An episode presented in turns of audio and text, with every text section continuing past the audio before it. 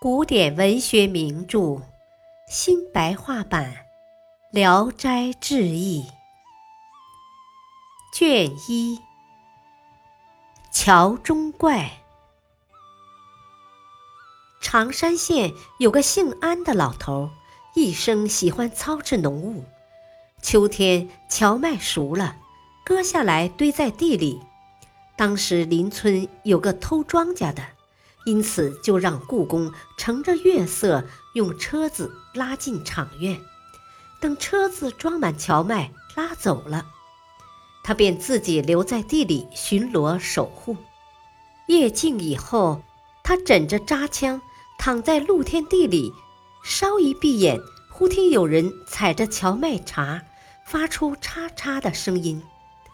他怀疑来了盗贼，急忙抬头一看，却是一个大鬼，高一丈多，红赤赤的头发，乱蓬蓬的胡子，离自己已经很近了。他非常害怕，来不及想别的，就一个鲤鱼打挺，突然跳了起来，狠狠刺了大鬼一枪。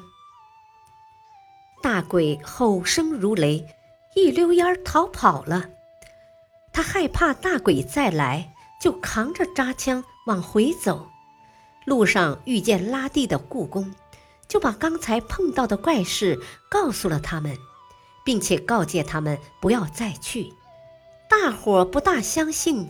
过了一天，在长院里晒荞麦，忽听空中有声音，老头惊骇地说：“妖怪来了！”拔腿就跑，大伙也跟着往回跑。过了一会儿，又都聚到一起。老头叫大伙多准备些弓箭，等候着。第二天，妖怪果然又来了，几箭齐发，妖怪害怕就逃跑了。连续两三天，竟然没有再来。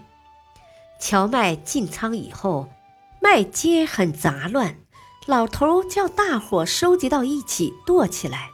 还亲自登上麦秸垛，用脚踩实诚，垛了好几尺高。